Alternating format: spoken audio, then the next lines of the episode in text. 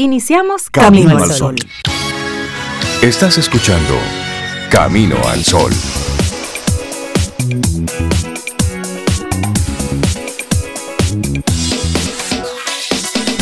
Sí, aunque no ves el sol, solo ves lluvia. Todo nublado, todo mojado. El sol está ahí. Radiante como siempre, él está ahí.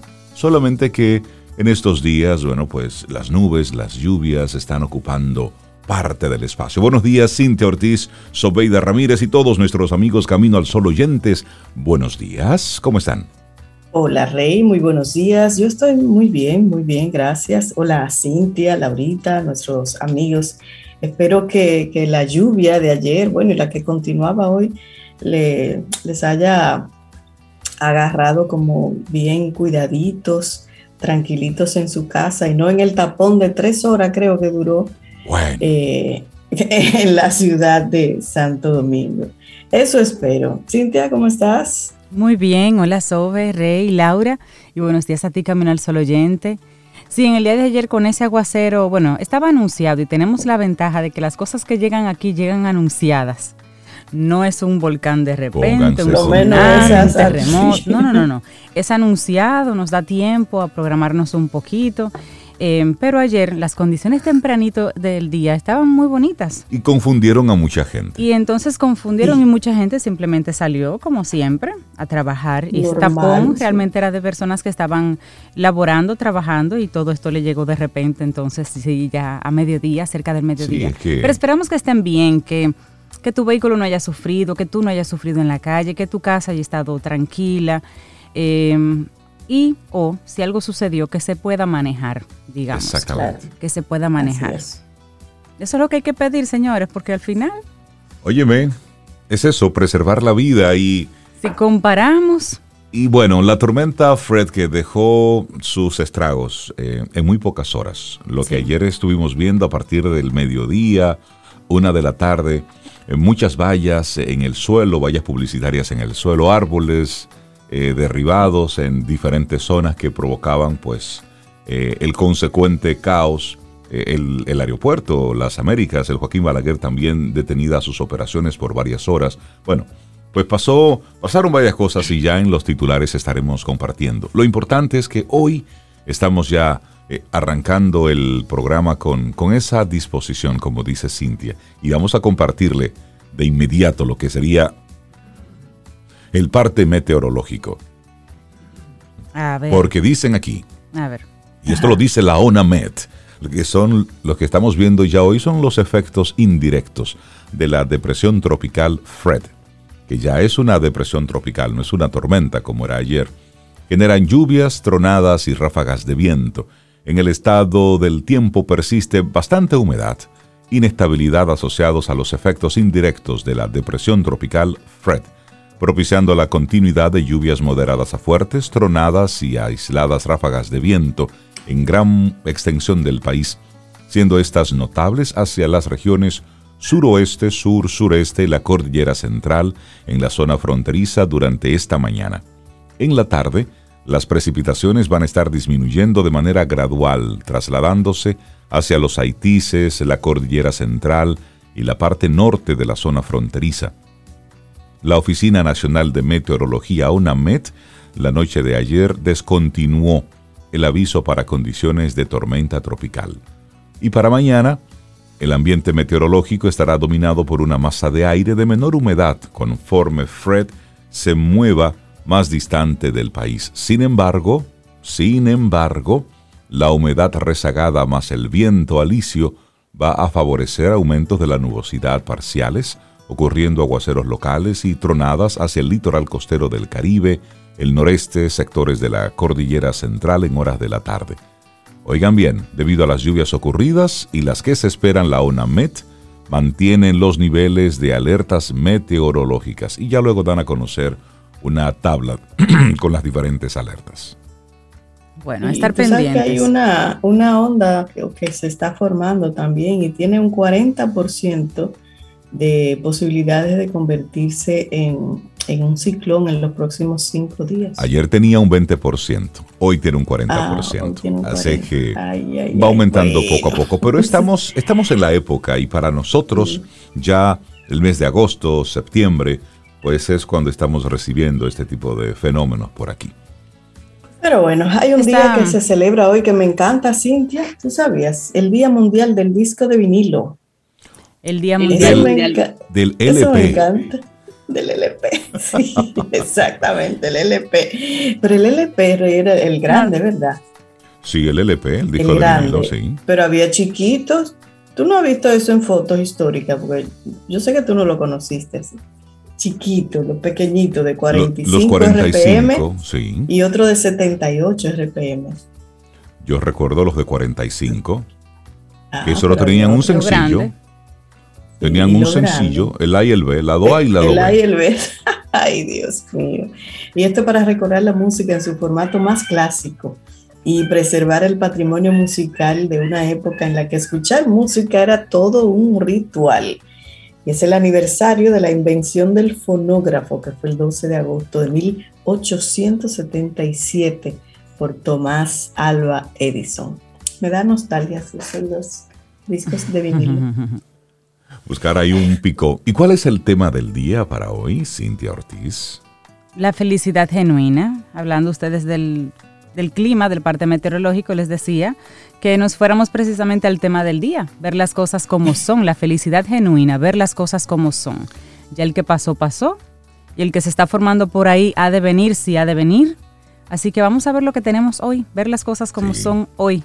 que pudo ser peor, que ya resolvimos, que ya pasó. Y, y desde Camino al Sol llamar un poco a la cordura, a la prudencia de todo un pueblo. ¿Cuántos actos irresponsables vimos a través de las redes en el día de ayer. Persona en los, en los charcos eh, eh, jugando con tablas de, surf, es decir, amarrándolas a una camioneta y, navegando en los, en los diferentes charcos como si fuera una gracia, con todas las posibilidades de provocar un, accidente, es decir, acciones imprudentes en diferentes comunidades cuando llegaba la policía a hacer algún tipo de auxilio bueno, pues la gente en fiesta en las calles, el aguacero en sus buenas y la gente en fiesta obstaculizando el paso a vehículos de emergencia.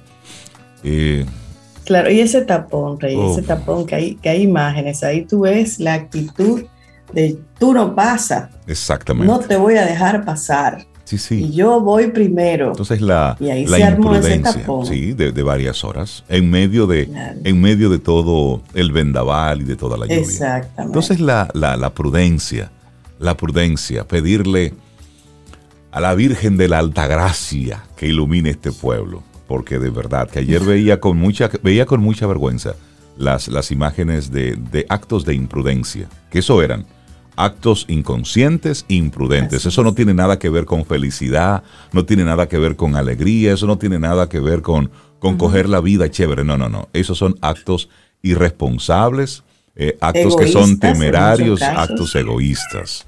Y bueno, arrancamos nuestro programa Camino al Sol. La felicidad genuina, ver las cosas como son, es el tema que te proponemos aquí en nuestro programa. Te recuerdo nuestro número de teléfono de WhatsApp el 849-785-1110.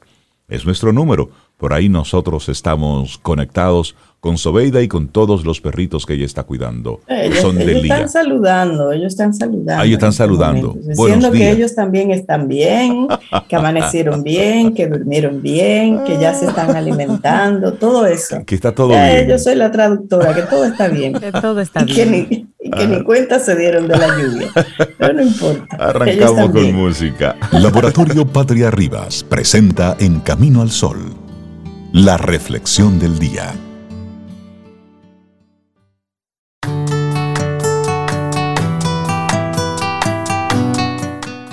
Oigan qué frase tan hermosa. Dice, aquellos que quieren cantar siempre encuentran una canción. Un proverbio sueco. Es que si lo que quieres es cantar, por supuesto, esa canción de que aparece, aparece. para bien o para mal, para Mario o desamario, para amor o desamor. Sí, sí, sí. eso aplica en todo, eso aplica para todo. Es que pues para cada momento hay una canción. Claro. Sí, hay, Bueno, sobrevalorar la felicidad de los demás. Hablemos sobre esto en nuestra reflexión para esta mañana. Claro, y eso ocurre especialmente cuando te deprimes o estás triste por algo. De pronto parece que todo el mundo, excepto tú, está perfectamente bien.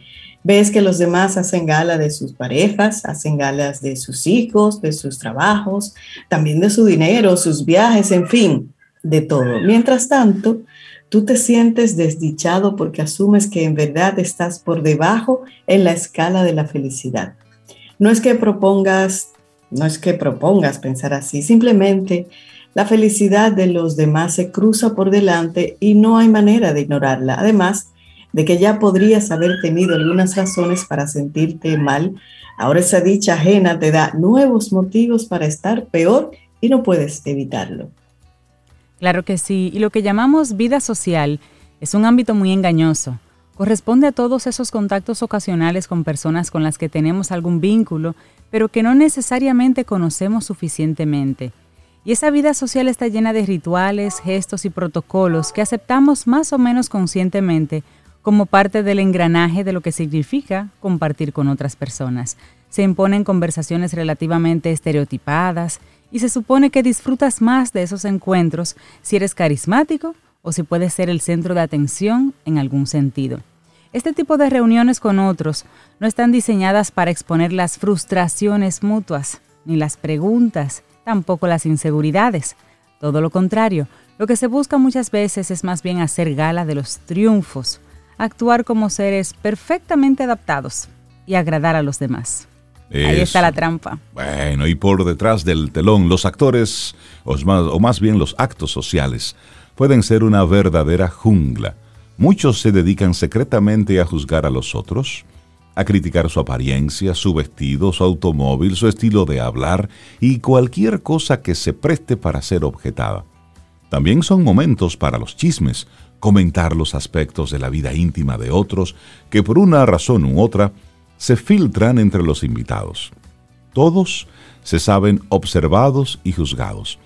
Todos usan una máscara, mejor o peor diseñada. Las reuniones sociales no son exactamente espacios para la sinceridad y la autenticidad. Esos tipos de, espacios. Y las redes sociales tienen entonces una lógica similar. Todos son más bonitos, todos son más exitosos, todos son más interesantes en Facebook todos viajan, todos se divierten, ríen, parecen complacidos con la vida. ¿Y cómo lo logran? Es lo que tú te preguntas en secreto viendo cómo aquel está disfrutando la vida. Y tú no, ahí es que viene. se supone, supone uno. Bueno, pero hay un viejo proverbio que dice que el pasto del vecino siempre es más verde. La máxima se refiere a ese mecanismo del pensamiento por el que los demás siempre son una suerte de amenaza para nosotros mismos en mayor o menor medida. Al tiempo que el otro es mi prójimo, también es mi rival. Y es inevitable. El ego y el narcisismo están en el núcleo de lo que somos. Por eso, y especialmente si andamos así como tristones, tendemos a sobrevalar la dicha de los demás si estamos pasando por alguno de esos momentos complejos de la vida que nos hacen sentir inseguros, vamos a ver en los demás una paz o una felicidad un éxito tan acabados que probablemente no corresponda a la realidad. Y todas las personas, todas, sin excepción, tenemos conflictos, tenemos vacíos, tenemos una sarta de errores que nos preceden, miedos y en fin, todo lo que forma parte de la subjetividad humana es altamente probable que esas personas a quienes vemos tan felices también lleven su procesión por dentro. Y si genuinamente son dichosas, seguramente se debe a que han sabido sortear pruebas muy, muy fuertes. Claro, y es que lo que llamamos felicidad no se le da a nadie gratis y tampoco se da de manera completa. Lo que ocurre es que tendemos a darle más valor a aquello que no tenemos que todas esas maravillas que sí forman parte de nuestra vida.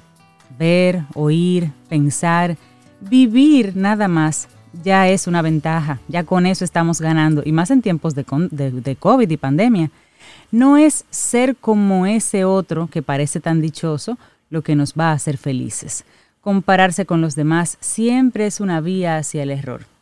Así que esta reflexión que te compartimos hoy es para que pensemos un poquito sobre eso. Sobrevalorar, sobrevalorar la felicidad de los demás. Escrita por Edith Sánchez y ha sido la reflexión del día en Camino al Sol. Laboratorio Patria Rivas presentó En Camino al Sol la reflexión del día. Tomémonos un café. Disfrutemos nuestra mañana con Rey, Cintia, Soveida, en Camino al Sol.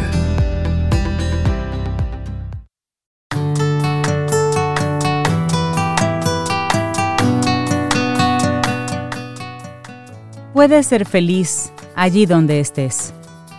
Joel Austin. Seguimos avanzando en este camino al sol. Sí, Cintia Sobe, le damos los buenos días, la bienvenida a nuestro buen amigo Richard Douglas, actor, productor dominicano con su opinión personal. Richard, buen día, ¿cómo estás? Buen día, hermanos, ¿cómo están? ¿Cómo les va? Yo encantado una vez más de estar aquí con los Caminos al Sol oyentes, con ustedes, gracias a a su gentileza y a la gentileza de Supermercados Nacional. Yo estoy muy contento porque estamos en época de vacaciones. El día no parece muy de vacaciones hoy aquí en República Dominicana por la cantidad de agua que ha caído por la tormenta Fred, pero eh, el espíritu de vacaciones se mantiene. Claro. Y, no, te, vemos ahí como sí, en espíritu. te vemos muy, muy festivo. Me gusta, Richard. Me gusta esa boinita, Richard. Richard anda con una boinita colorida muy linda. Eh. Sí, me encantaría poderte la regalar, pero me la ha regalado mi esposa. Si te la doy, me mata. Anda, yo. yo te iba a decir, pero, salgo pero te para puede tu comprender. Casa ahora mismo. Te puede comprender. pero ella me da el dato de dónde conseguirla, eso sí. A propósito de mi esposa, quería comentar justamente de las vacaciones que teníamos el conflicto de si teníamos una casa en la playa o una casa en la montaña. A mí me gusta más la montaña. Caramba, qué conflicto tan grande. ¿Y cómo resolvieron esa situación? Quizá porque, yo, mi familia toda de Jarabacoa y yo me crecí con en la montaña, en, la cabeza, en las vacaciones, y me gustaba la montaña, a ella le encantaba la playa. Entonces encontramos un sitio en Venezuela, en las costas de Aragua, que son las costas norte, del, del norte de Venezuela, pero que está en el mar Caribe, que es una montaña y tiene la playa a cinco minutos. Ah, pero complacidos ambos. Exacto. nuestra, nuestra casita de vacaciones está en, en, Choroní, en un poblado que se llama eh, eh, Uraca. Se llama Uraca porque era donde había una planta eléctrica en los años 50 y la fábrica, la, la planta eléctrica era de marca Uraca. Entonces el pueblo se llamó Uraca. Uraca no, oh. no Uraca como el pájaro, sino Uraca. Entonces, Uraca está en la montaña, al lado del río, de, esa, de, esa, de ese dique de agua, y nosotros vamos a la playa cinco minutos y resolvimos los dos problemas vacacionales de los dos. Un dos por uno. de los tres, porque mi suegra también estaba metida bueno, y de la gente estará, ¿por qué Venezuela? Bueno, que la esposa de, de Richard es venezolana. Por eso es en Venezuela su, su retiro vacacional y amoroso. Sí, sí, y me encantan las vacaciones y pasarlo con mi familia. Y en, esa casita que decidimos llamar Pairi Daesa, que es como se escribe paraíso en hebreo. Entonces ahí eh, les dejo ese, ese dato vacacional para cuando nos juntemos y queramos pasar un momento feliz en ese, en ese paraíso pequeño que tenemos en Venezuela. Están invitados. Ay, muchas gracias. Qué lindo, gracias. Para que reforcemos las vacaciones, porque las vacaciones siempre hay que tener un lugar donde ir sí, y e inventar ese lugar. Eso es, amigos míos, sigan, sigan adquiriendo espacios así idóneos, idílicos y me los ponen a la orden. A la orden. Cintia, Rey, anímense, vayan a verla ahorita, sigan. Eso me gusta. Por favor. Y, y, nada mejor para pasar unas buenas vacaciones que llevarse su tablet o su computadora o lo que usted tenga que pueda conectarse con, con una señal Wi-Fi o internet de cualquier forma y ver una buena película. Cuando ya usted se cansa en el día, que usted ya se pasó el día de playa, se saltó de comer pescado y después volvió para la montaña y se comió su sopita para recomponerse. Entonces usted se pone a ver una película. Yo hoy quiero recomendarles una serie que es corta, que está en Netflix, que se llama Sweet Tooth. Sweet Tooth es, es, una, es una traducción de lo que se llamaría goloso en español. Pero no goloso porque come mucho, sino goloso porque come muchos dulces. Esta serie es una serie post-apocalíptica, la llaman ellos mismos, que nace de, una, de un cómic que escribió Jeff Lemire, que se llama Sweet Tooth. Es la, sucede que el mundo eh, es afectado por una pandemia mortal que, que, daña a toda la humanidad y en, el, en un laboratorio unos científicos crean un, un, un, tipo de ser humano nuevo, que es un híbrido entre animal y hombre. Ah, este, este, este hombre que, que, que nace, eh, son niños, por eso admiro tanto, siempre lo he dicho, el trabajo con niños en cine, porque lograr que un niño tenga unas reacciones específicas cuesta mucho trabajo. Entonces, hay un niño aquí que es eh, Christian Convery, que es el, el, niño que hace, es, él, es, él es un siervo y un señor que, que se lo lleva a, un, a, un, a, un, a una montaña se lo llevó al parque Yellowstone, que quedó abandonado después de la pandemia, y lo crió ahí como su, como su hijo querido. Él era el padre y lo enseñó a hablar y lo enseñó a hacer muchísimas cosas. Pero al papá, en un momento determinado, tuvo que salir a defenderlo porque hay unos, una gente que lo persigue para ver por qué ellos no se les pega el virus y una gente lo persigue para meterlo en laboratorio eh, y lo buscan entonces esos hombres, él salió a defenderlo de esos hombres y el Señor se afectó también por el virus. Y le pasó lo que le pasa a los que tenían el virus, que era mortal. Pero el niño sigue su desarrollo y sale a buscar nuevas aventuras. En estas aventuras se encuentra con mucha gente, con muchas contrariedades, y uno de esos hombres que los perseguía, después decidió no perseguirlos más, sino apoyarlos. Este papel lo hace Nonso Anosi, que es un actor eh, nigeriano, un grandote, moreno, muy bueno, que decide hacer de protector de este niño. Aparece una muchacha también en el camino que tiene un grupo de defensa de estos muchachos. Después con el camino, no le voy a dar más spoilers, se va desarrollando, eh, se va contando la historia de por qué estos personajes llegaron a ser lo que son eh, se llama Estefanía Owen, la actriz, muy buena. Y para destacar, muy importante, en esta serie, con una participación muy relevante, muy buena, una dominicana, señores. Estamos creciendo, estamos siendo ya importantes en todo aspecto de promoción de nuestras capacidades actorales y de, nuestro, de nuestra tipología para series como esta, que es una serie totalmente norteamericana, que es Diana Ramírez, una actriz dominicana radicada en Estados Unidos, pero que está en esta película muy bien posicionada. Hay otros eh, papeles importantes que vale la pena mencionar. En eh, la película tiene un narrador. El narrador es James Brody, es muy conocido, siempre hace voces de, de, actores como, como, como maloso, un tipo con una voz así como Reinaldo. Eh, maloso. maloso. Entonces, eh, este James Brolin es el esposo de Barbara Streisand y ha hecho muchas películas, muchos doblajes en ese sentido. Yo espero algún día hacer un doblaje porque yo pertenezco a una empresa que se llama Voice. World Voices. No sé World Voices. World Voices, que algún día me van a llamar para atrás para hacer algo. Cuando, cuando te aprendas bien el nombre. Yo, yo, ah, eh, World Voices, cuando yo vaya a hacer algo, bueno, lo voy a promocionar, porque a mí no me llaman para nada, pero yo trabajo ahí y, tengo la esperanza de algún día doblar algo más. Por supuesto, claro. Claro que la, principal voz va a ser la de Reinaldo, que es la mejor. Pero bueno, un día se me pega.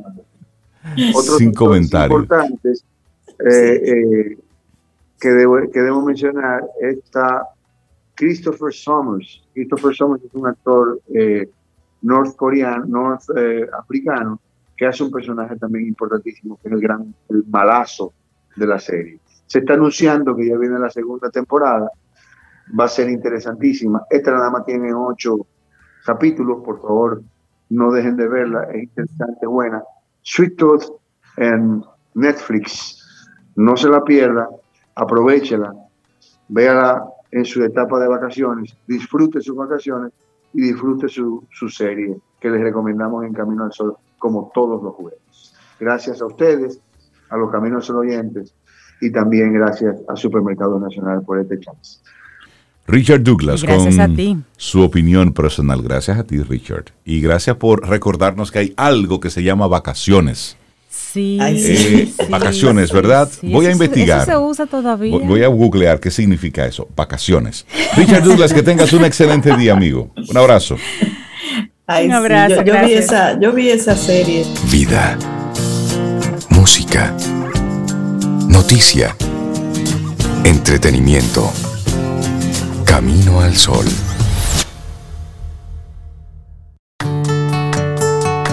Cintia, ¿qué nos tienes para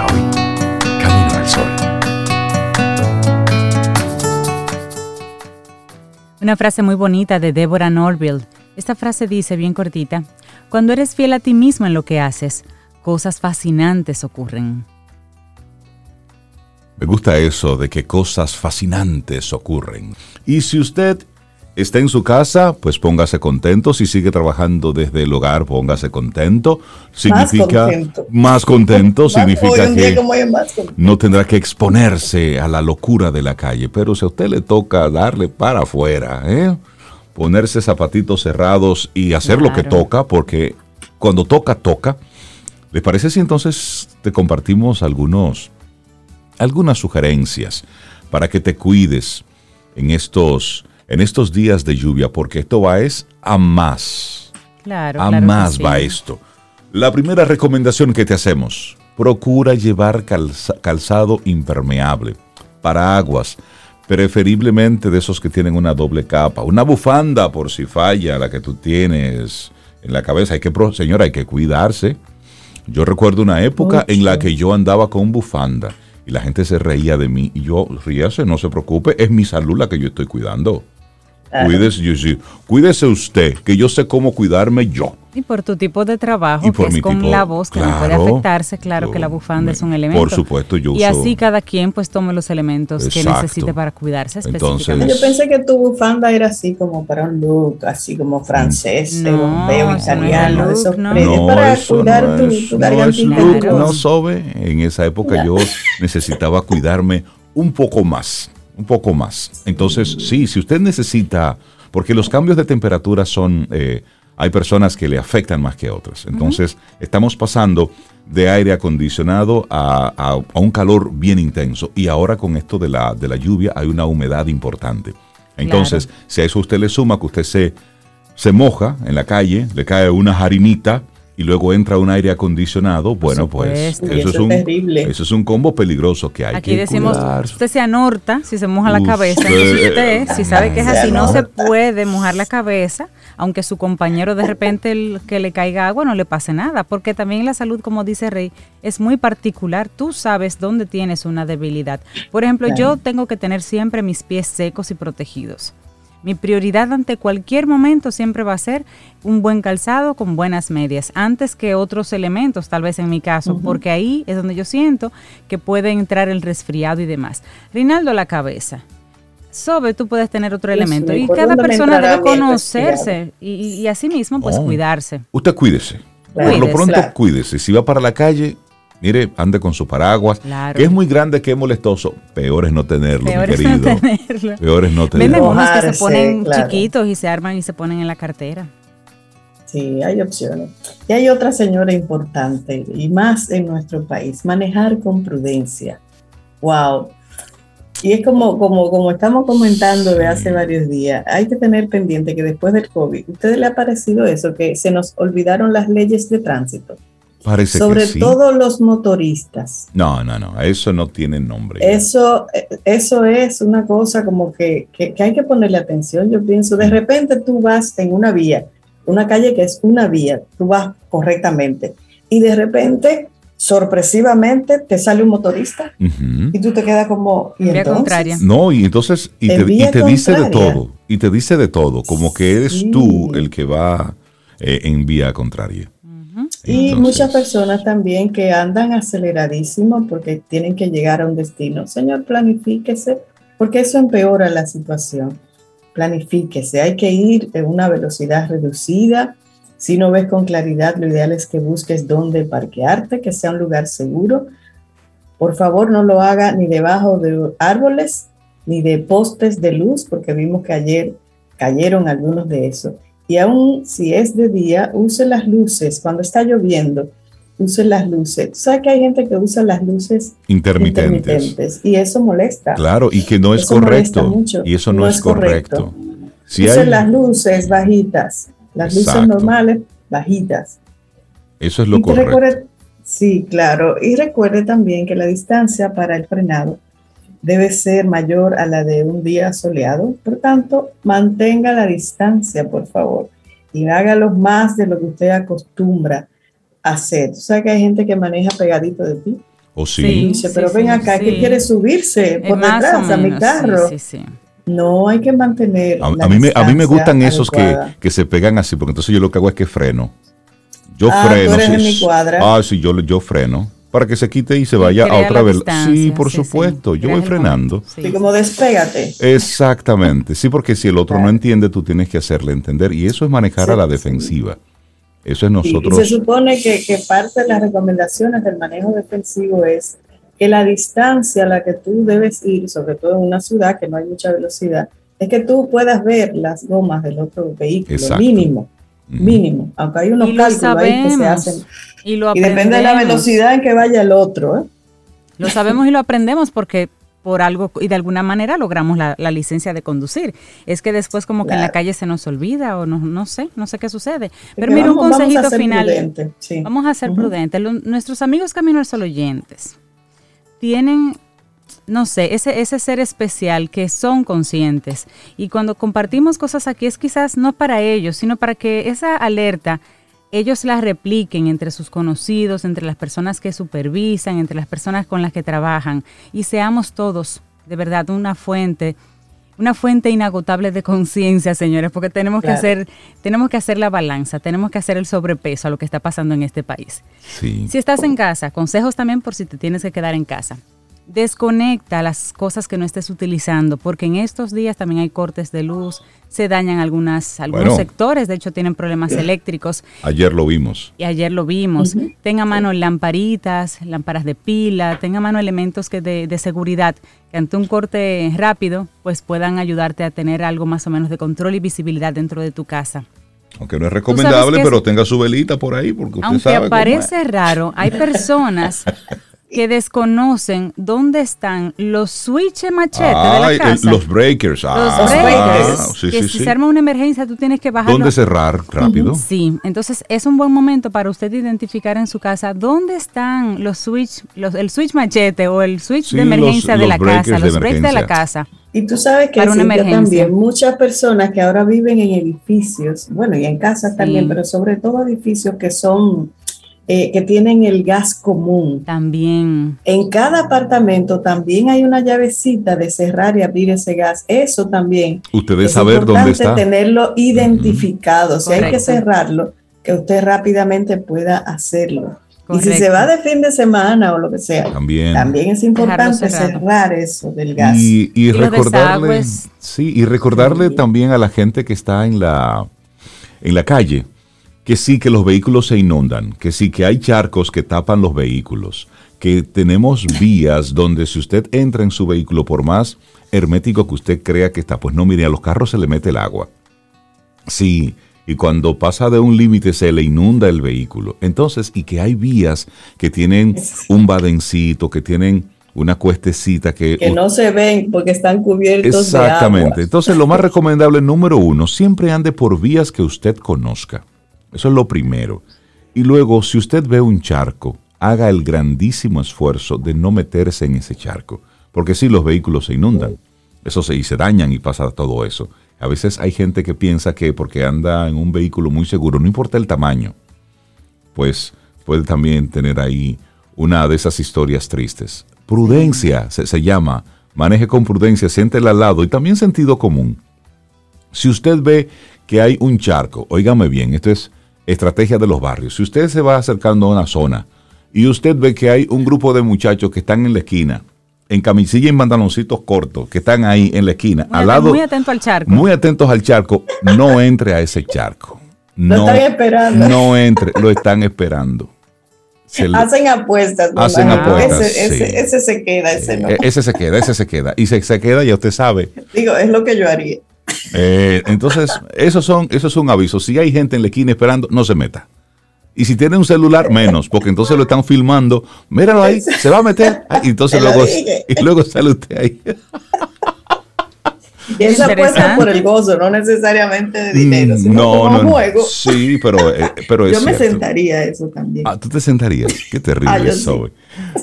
Qué, qué- qué terrible. Bueno, estas Muy son algunas consejo. sugerencias. Y Cintia hablaba anteriormente sobre los desagües.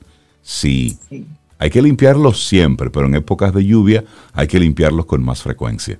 Porque eso sí que se convierte en un dolor de cabeza si te quedas en, eh, si estás en la casa. ¿Mm? Sí, sí, sí. Y después de la tormenta, a veces viene la calma, pero a veces lo que viene es más lluvia. Entonces nosotros, después de la tormenta de ayer, hoy tenemos mucha lluvia. Entonces para nosotros Así ser es. sumamente prudentes. Esto es lo que in- invita al día de hoy, a ser prudentes. Hacemos una pausa, Sobe, y regresamos en breve, ¿te parece? 849-785-1110. Ese es nuestro número de WhatsApp. Escríbenos. Camino al Sol.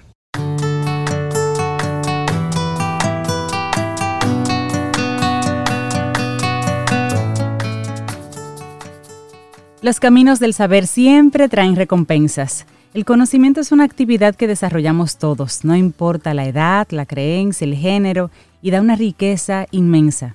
Explora con nosotros este camino en nuestro segmento Quien Pregunta Aprende con Escuela Sura, en el que te traemos cada vez un tema interesantísimo. La próxima cita, el próximo miércoles. No dejes de sintonizar Quien Pregunta Aprende con Escuela Sura. Le damos los buenos días, la bienvenida a Rosario Arostegui, una mujer apasionada en la consultoría de jóvenes y ella les crea y los apoya una especie de plan de acción para empoderarlos en su futuro. Y hoy, liderazgo y adolescencia. Qué buen tema. Rosario, buenos días, Sí, ¿cómo estás? Muy bien, eh, muy contenta de estar porque estaba perdida por aquí. Muy perdida. Poco, falta. sí. Bueno, era- las situaciones me alejaron un poco, pero a distancia como ustedes. Así es que qué bueno que estamos aquí. ¿Y ustedes cómo les ha Buen ido? día. Muy bien. Muy bien, Muy bien, Rosario, Rosario. gracias. Estamos bien aquí. Saludos a todos los Caminos Solo oyentes que nos acompañan. Qué bueno. Mira, y Sí. estamos, estamos recibiendo, eh, Rosario, a propósito de tu tema, hemos recibido en los últimos días algunos mensajes de padres que nos dicen que muchos de las, muchas de las reflexiones del programa, ellos las escuchan con sus hijos, que diferentes eh, participaciones de los, eh, de los colaboradores del programa, ellos lo disfrutan con sus hijos y luego conversan con ellos. Es decir, tenemos una audiencia adolescente, joven, que está ahí conectada con los temas que desde Camino al Sol proponemos. Y hoy precisamente este que, que hoy nos traes, el liderazgo y adolescencia, tienes ahí una audiencia cautiva. Buenísimo, me encanta eso de saber que lo estén conversando, porque ese es un gran reto de generar eh, para cuando en la adolescencia decimos que no tenemos, no logramos que nuestros hijos nos cuenten, que ese, todos esos comentarios que si mi hijo es, es que es muy hermético, es que es tímido, es que no logro, todas estas eh, comentarios que hacen los padres, pero muchas veces es precisamente por no generar conversaciones objetivas. Eh, digamos, eh, siempre se convierten, ahí es donde está el gran reto, se convierten en subjetivas, pero es, ahí es donde está el reto de mantenerte en la objetividad. ¿Qué quiere decir? Hablemos del tema que está sobre el tapete, así sea de la lluvia que está cayendo, pero manteniéndome en la objetividad que es, te escucho para ver qué tú piensas y te cuento lo que yo pienso. Entonces comienza esa conversación en respeto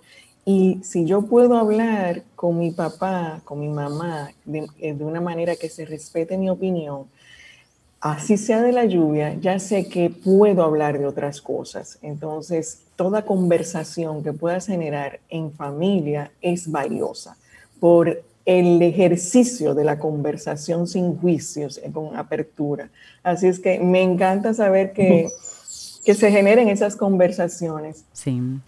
Y bueno, pues cuando yo hoy me planteaba el tema, dije liderazgo y adolescencia. Y viene una combinación de esas experiencias de qué sucede con que cada vez más, ayer, antes de ayer yo tenía un live y venían los comentarios que mi hijo no me habla, que aquello, que lo otro.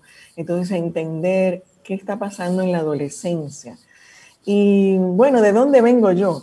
Yo vengo de un mundo gerencial, eh, con formación, eh, sobre todo en lo que tiene que ver con liderazgo, por qué funcionan los equipos y todo esto, además de la formación en coaching y todo lo que me lleva a hacer lo que hago hoy. Pero dije, ¿por qué no unir estas dos cosas en este momento?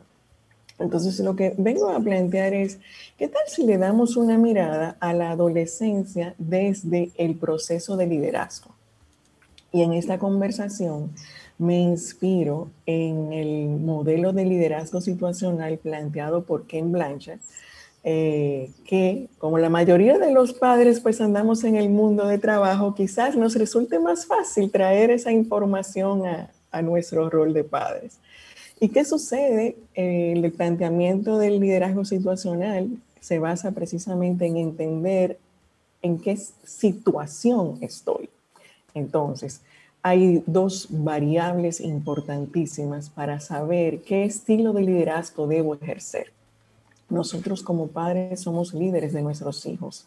Entonces, en otras ocasiones aquí hemos hablado del término del coach, eh, pero el, término, el coach es un, un rol del líder. O sea, en algún momento yo tengo que ejercer como coach, en otro momento soy más directivo, en otro menos directivo. ¿De qué depende? ¿Qué posición voy a asumir ante mi colaborador, que en este caso es mi hijo? Pues va a depender de entender lo que decían los dos aspectos. Tiene que ver con la madurez que tiene el colaborador, que en este caso es pues mi hijo, qué, qué nivel de madurez tiene. Pero a ver, respecto a la tarea, ¿qué quiere decir esto? Que eh, si en el mundo del liderazgo, en el mundo profesional, pues tú entras nuevo a un trabajo y entras con una ilusión de que te vas a llevar el mundo por delante, porque además fue un trabajo, una empresa que tú pasaste por un proceso, entrevista y te crearon una ilusión y tú dices, aquí yo voy a llegar a ser el dueño de esta empresa. ¿Qué pasó? Llegas con un alto nivel de entusiasmo, pero con poco conocimiento, porque no tienes idea exactamente de cómo funciona la empresa. Entonces, ¿qué sucede? Pues cuando tienes mucho entusiasmo y poco conocimiento, tu estilo de liderazgo debe ser cómo cuido el entusiasmo, pero tengo que darle dirección. Tengo que explicarle cómo funcionan las cosas aquí. Entonces entra un estilo más directivo. En la medida, entonces cuando digo en relación a la tarea, ¿qué pasó? Cuando ese empleado entra a la empresa, yo le doy un primer reto, una primera tarea. Eh, vamos a, ir trabajando el paralelismo de la empresa y la, la, familia. Y la familia, sí. Entonces, bueno, te voy a decir, vamos a arreglar la cama. Eso es una tarea y te voy a enseñar cómo arreglar la cama y te voy a acompañar a arreglar la cama y luego te voy a reconocer lo bien que lo haces y llega un momento en que ya solamente te digo qué lindo te quedó. Ya no tengo que decirte ni cuándo lo haces, ni cómo lo haces, ni nada. ¿Qué pasó en ese proceso?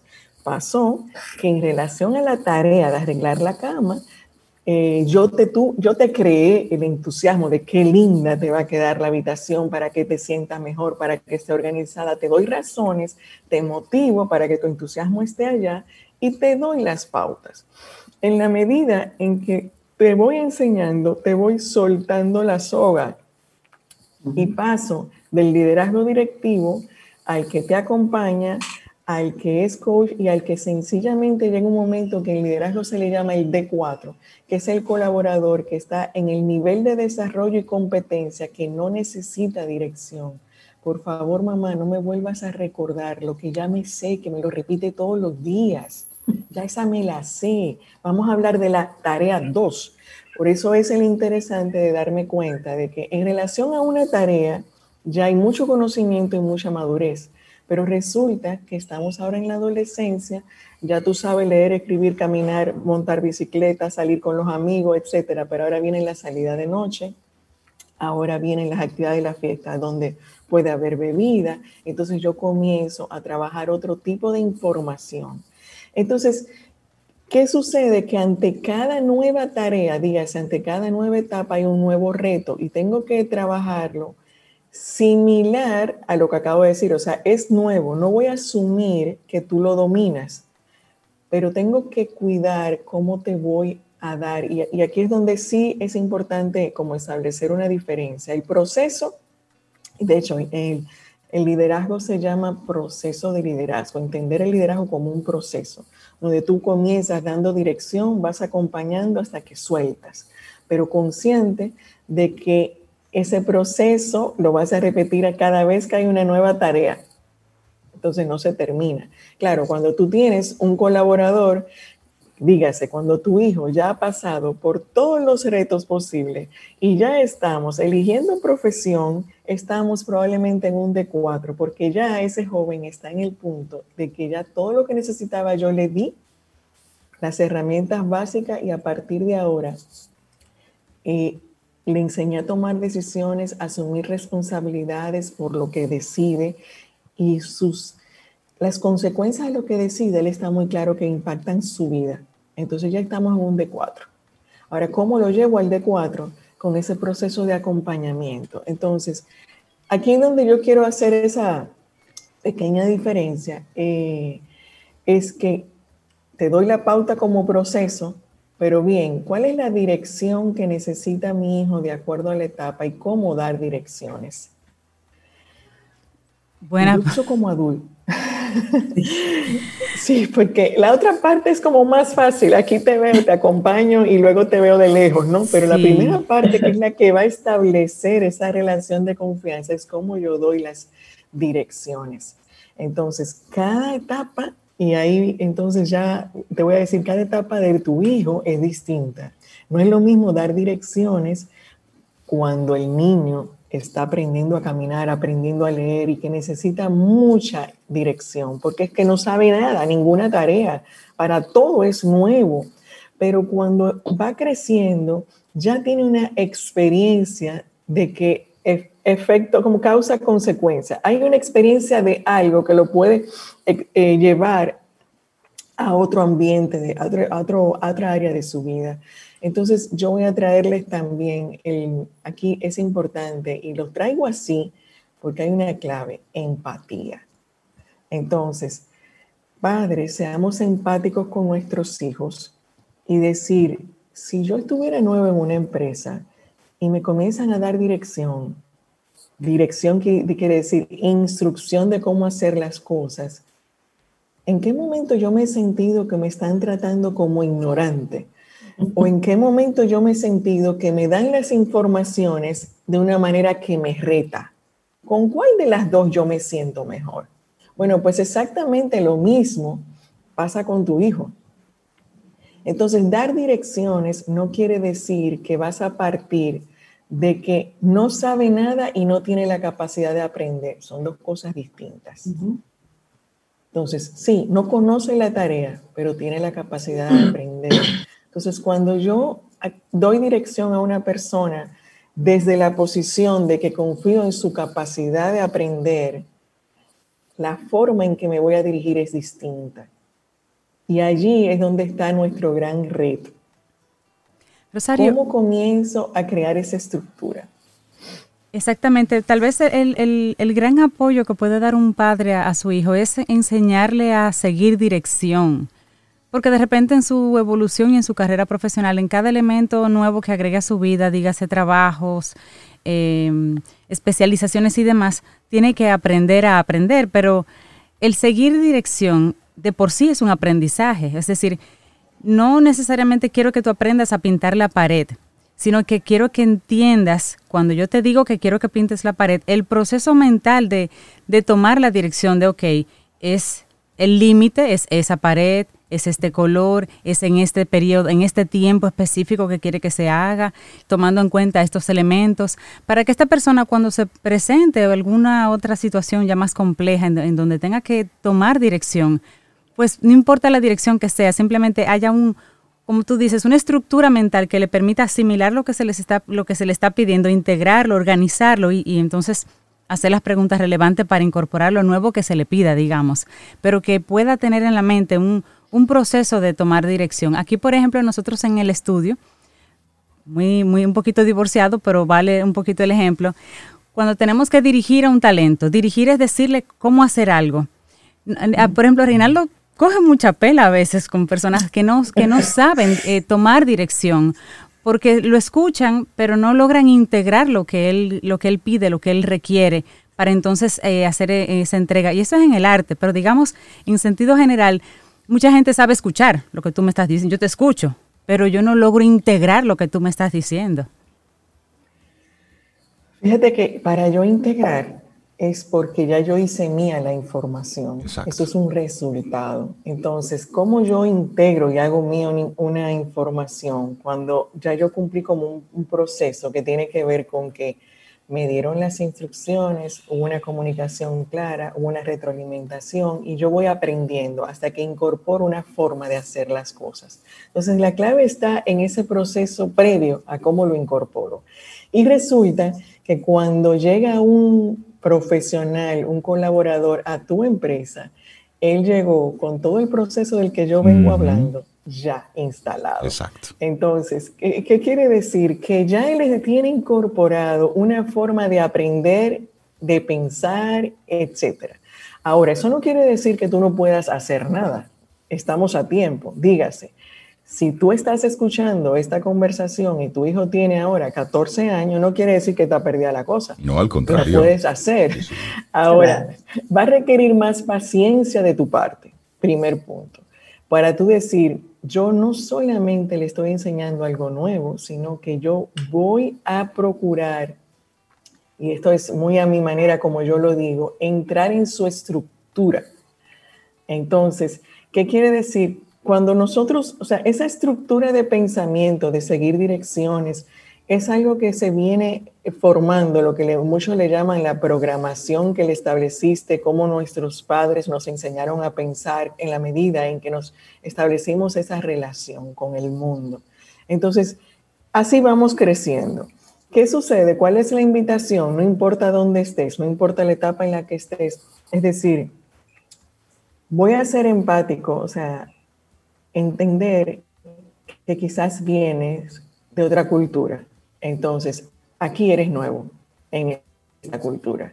Eh, ya sea porque cambiaste de empresa o sencillamente porque nos estamos encontrando en un momento de vida diferente. Yo reconozco que tú vienes con una historia, yo tengo otra. Entonces, nos estamos encontrando aquí y observo cuál es tu estructura, pero el objetivo es cómo yo te motivo a que para ti sea importante un propósito de por qué yo quiero que lo hagas de esta manera. Porque mientras más adulto, más necesito el para qué.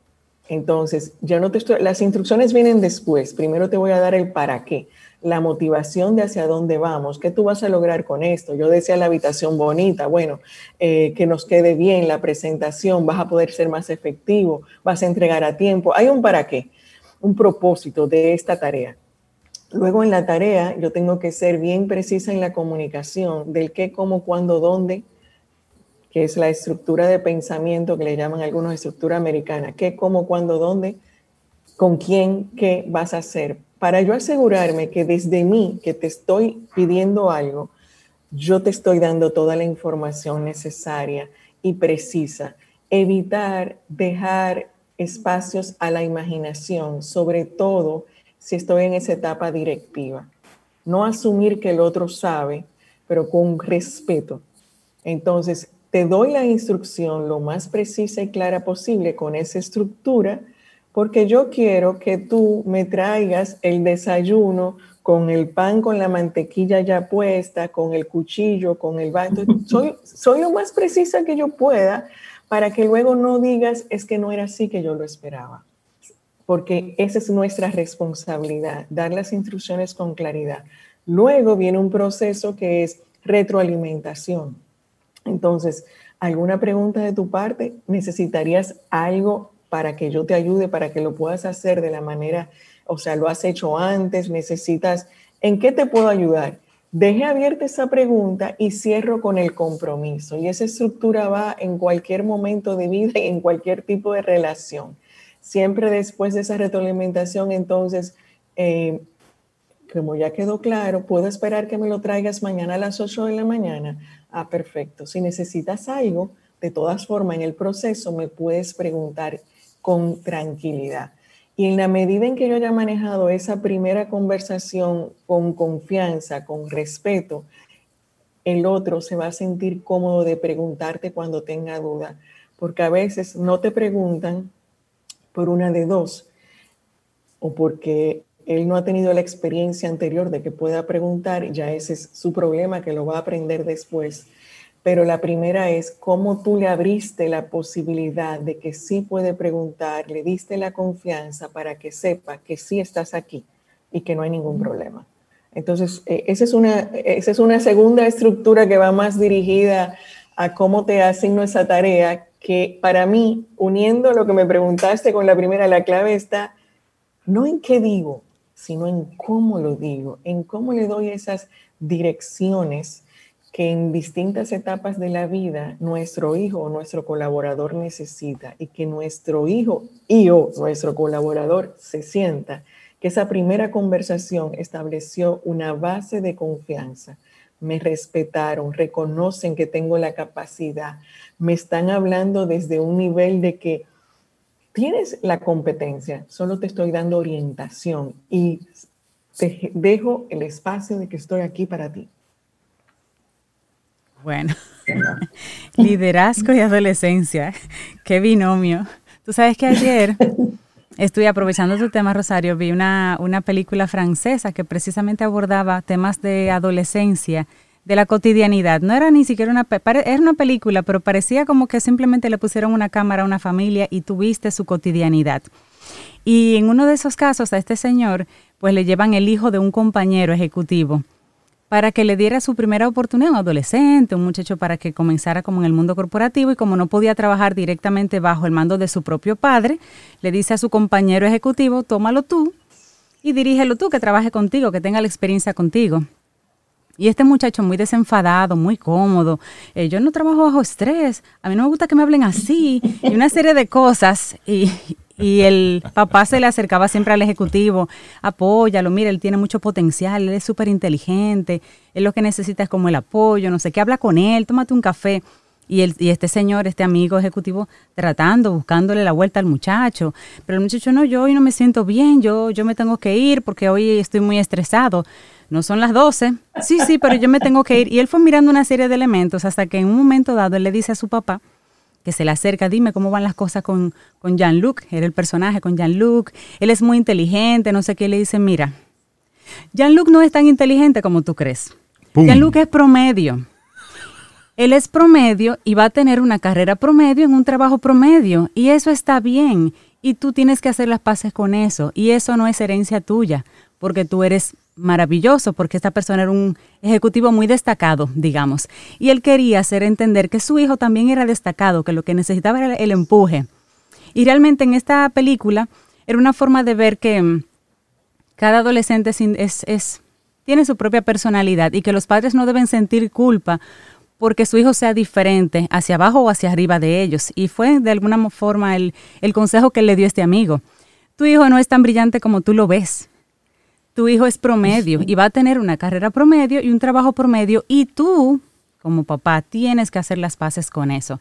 Que también realmente me, me, me gusta como traerlo en, este, en esta conversación, es Rosario, porque a veces papá, mamá, tiene una expectativa o ve a su hijo de una forma y otro adulto cuando lo ve y, tiene algún contacto con él, tiene otra lectura de ese mismo chico y tener la confianza de poder tener ese feedback de alguien querido, de un adulto que lo ve desde otra perspectiva, que no es la mía como mamá o papá, puede enriquecer mucho la forma en que yo esté manejando cualquier situación con ellos para que ellos crezcan algo así como, mira, él no es tan tranquilito como tú crees, o él no es tan bueno como tú crees, o él no es tan inteligente como tú lo miras. Cada, uno de nosotros tiene su príncipe. O no es tan malo. A veces uno piensa que, que, son vagos, que no, no, no, no mira, no, sí, sí, sí, así es.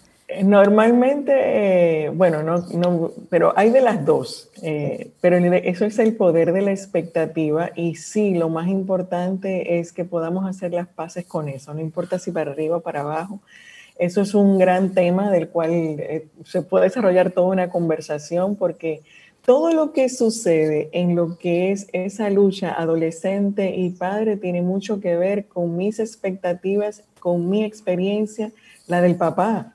Entonces ahí es que viene el gran reto, porque no lo decimos, pero de manera inconsciente estamos actuando en función de esa expectativa que yo traigo. Y bueno, yo ahí voy a dejarlo como abierto el tema para una próxima, porque es. importante liderazgo, expectativa y empresa. Me gustaría que nos compartas la película. Yo creo que a mí y a muchos de los que están aquí nos gustaría. Eh, pero el tema de expectativa, liderazgo y empresa, porque hay un espacio de hacer las paces con lo que yo espero de mi hijo y para qué tú estás haciendo tu empresa. Por favor, enfócate en que tenga su propio propósito la empresa, no necesariamente para tenerle el puesto listo a tu hijo. Exactamente, son cosas distintas. Rosario Arostegui, liderazgo y adolescencia. Buenísimo el tema que nos compartiste en el día de hoy. Da mucho, mucho, mucho, mucho para pensar. Para los adolescentes, para los jóvenes y para los adultos. Muchísimas gracias, un abrazo, que tengas un muy buen día. Te acompaña Reinaldo Infante. Contigo, Cintia Ortiz. Escuchas a Sobeida Ramírez. Camino al Sol.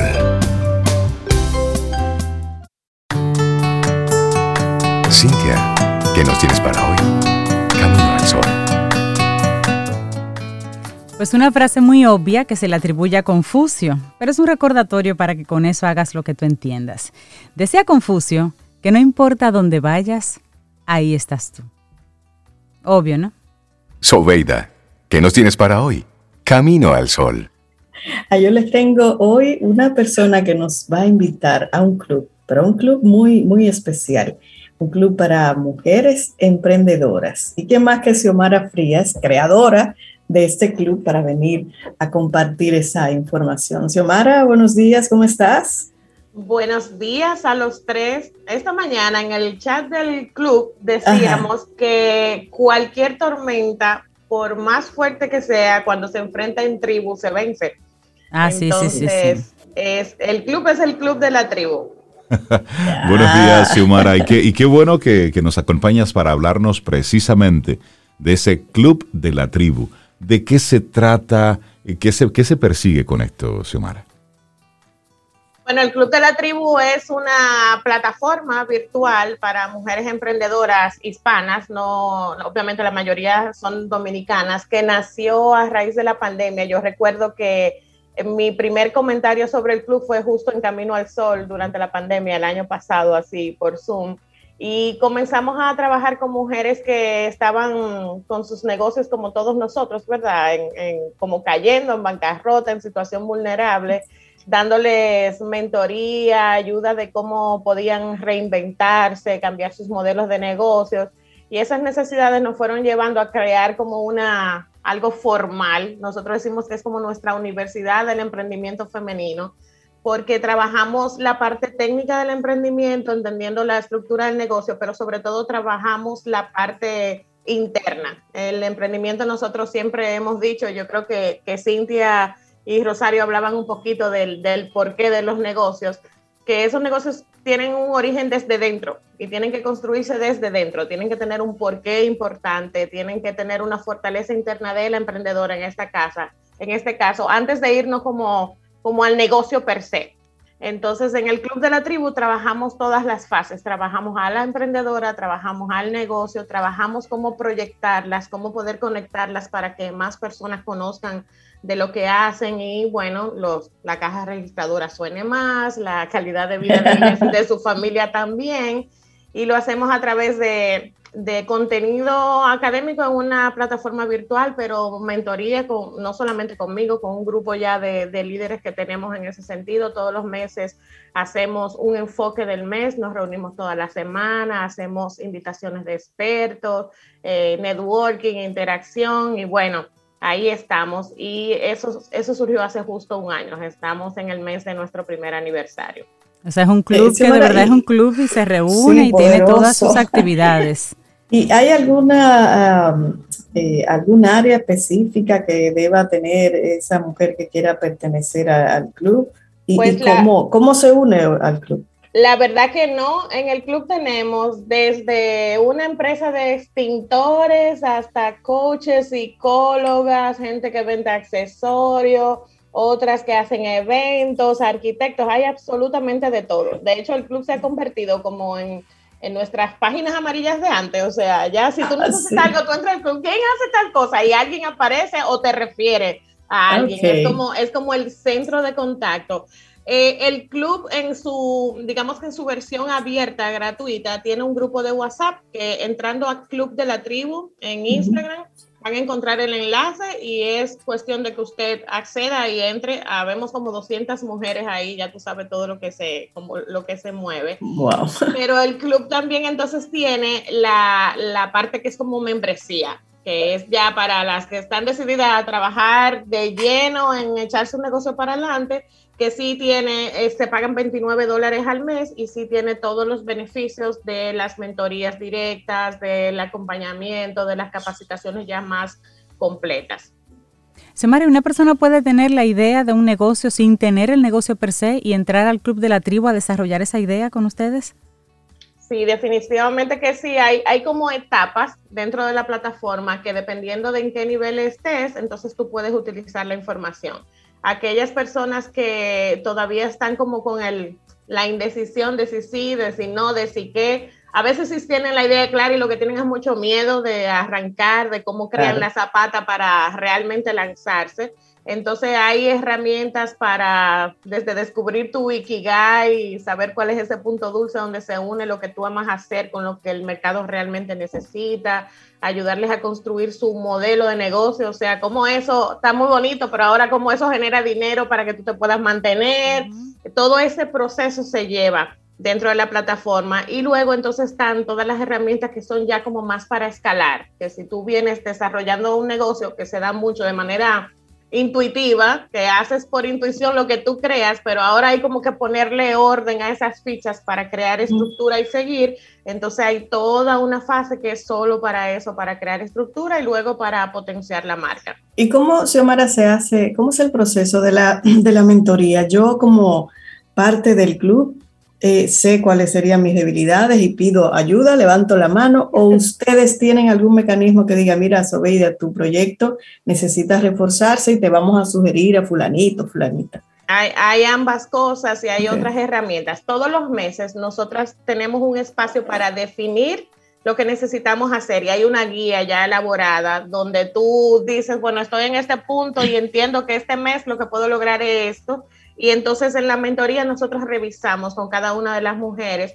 y le damos pautas de, mira, ten cuidado aquí, este sí o no, mira, no, te recomendamos que hagas esto primero porque tienes debilidad en tal cosa, o no, puedes conseguir mucho más y te estás quedando poquita porque a veces tenemos miedo de avanzar. Entonces, aunque, la, aunque las herramientas son generales, el acompañamiento es bien personalizado, es bien particular para cada uno. Y hay hay desde una persona que da asistencia al club en a veces en cosas tecnológicas en que la plataforma no me entra, hay una, hay una persona que ayuda en el servicio a los miembros del club eh, que es parte de nuestro staff ya, y las mentoras estamos como divididas por segmento. Hay una mentora que trabaja todo lo que es planificación nada más, hay otra terapeuta que tenemos en el grupo, el coach, que trabaja ya más toda la parte interna, yo trabajo toda la parte técnica del emprendimiento, o sea que hay, hay donde tocar puertas en, cualquier momento. Excelente. Bueno, mira, hablemos de una actividad porque ya esta plataforma maravillosa que tú comentas, el Club de la Tribu, llega a su primer aniversario. Surgió en la pandemia y se ha sostenido y ha crecido en la pandemia, de hecho. Por eso vamos a celebrar ese primer aniversario. Cuéntame, Xiomara, ¿cuál es la forma en la que va a celebrar el Club de la Tribu ese primer año? Bueno, entendimos que que llegar hasta donde estamos, luego del año tan retador, había que celebrarlo, ¿no? O sea, no podíamos decir, cumplimos un año y dejarlo ahí, había que hacer algo. Porque realmente yo creo que todas y cada una tienen alguna victoria que celebrar. O sea, alguien, todo el mundo ahí sobrepasó algo y tenemos que celebrarlo. Y la, la, el común denominador es de hagamos algo, pero presencial, por favor, ya no querían nada virtual. Entonces, bueno, logramos con el apoyo de Payex eh, eh, rentar su auditorio, que aunque tiene capacidad para 300 personas, solamente por el tema de las restricciones nos van a permitir entrar 85 con todas las regulaciones que el Ministerio de Salud nos dio, los protocolos, pero vamos a tener una jornada de día completo donde vamos a tener eh, tres conferencias en tres ejes claves que decidió la misma membresía, en marca, en finanzas y en estrategias. Vamos a trabajar el cómo tú puedes eh, identificar ese nicho, eso que te hace diferente para poder escalar. Vamos a trabajar cómo invertirle capital al negocio para crecer, porque nos da muchísimo miedo apostar nuestro dinero y el que no invierte realmente no, no crece. Entonces, tenemos una, con una persona de Creban Reservas que nos va a enseñar cómo invertir capital de forma inteligente. Y luego vamos a tener cómo yo decido no estar en todos los Instagram, los TikTok y los demás y no definir exactamente dónde está mi segmento, a qué canal yo realmente me tengo que dirigir y cómo voy a desarrollar ese contenido. Lo interesante de eso es que durante la tarde esas mismas expositoras más otras mentoras que se han eh, sugerido van a donar su tiempo para hacer mentoría uno a uno vamos a tener pequeñitos grupos en diferentes salitas con cuatro o cinco de las emprendedoras mostrando de ese tema en la que yo estoy débil, lo que pasa en mi negocio particular, para que esos mentores les puedan dejar pautas específicas para cada una de ellas. Y obviamente vamos a tener una jornada de networking impresionante para que ahí todas se conozcan, hagan colaboraciones, encuentren nuevas proveedoras, aliadas estratégicas. Así que va a ser un día muy poderoso y lo hemos denominado de emprendedora a empresaria. Mm, la pandemia estuvo ahí muy bien y bajo el techo de soy una emprendedora, soy una emprendedora, es como que siempre me tengo que, estoy chiquita y me tienen que dar. No, ya está bueno, ya pasaste hasta ahí, ahora te toca mentalidad y operación de empresaria para crecer y hacer negocio. Dar el paso mentalmente también para luego. Entonces, bueno. eh, nos preguntan por acá, algunos amigos Camino al Sol oyentes, primero si hay que ser miembro del Club de la Tribu para estar en estas conferencias o si se compran boletas aparte. Y número dos, si el Club de la Tribu es exclusivamente de mujeres. Bueno, comienzo por la última, sí, el club de la tribu realmente es de mujer, aunque tenemos muchos hombres aliados que nos apoyan, pero la membresía es exclusivamente eh, de mujeres, tiene una misión muy particular. Por más que me lo vendan, hemos tenido muchas discusiones los que estamos en el ecosistema emprendedor de que el emprendimiento es emprendimiento, sea hombre y sea mujer entonces, Reinaldo está hasta apagado ahí, que seguro me va a comentar. Pero Silvia, Sobeida y yo sabemos que los retos de una mujer son totalmente diferentes al del hombre cuando está emprendiendo. Técnicamente es lo mismo, pero realmente el lidiar con el balance de nuestros roles, con la parte emocional que nos mueve, con que no nos atrevemos a cobrar porque nos da pena con los otros. Eso es, más desafiante, claro. entonces realmente hay mucho enfoque hacia eso dentro del club que un hombre no lo entendería. No es por discriminación. No es por discriminación, es por el sentido de, del emprendimiento femenino. Y no, justo nuestro evento está abierto a que la gente descubra lo que vivimos en la tribu, se pueda beneficiar de ese contenido de ese día la única diferencia es que los miembros del club obviamente tienen eh, un costo menor que, la, que la, las mujeres en general, pero cuesta 47 dólares el día completo, incluyendo el almuerzo con todo el, el proceso, que son dos mil y pico de pesos. Y dentro del Club de la Tribu también van a encontrar un enlace que los lleva a la página. Pueden pagar con tarjeta de crédito, débito, PayPal y simple y llanamente unirse a nosotras el sábado 21 de agosto, todo el día, de 9 de la mañana a 6 de la tarde. Y que lo hagan rápido porque es restringida la cantidad de personas, ¿no? 80 el cupo, ¿no? Sí, además las mentorías por el tema también de las eh, restricciones con el espacio son, son bastante restringidas. De hecho, hay algunas que ya están copadas, pero quedan muchas opciones de mentoría todavía.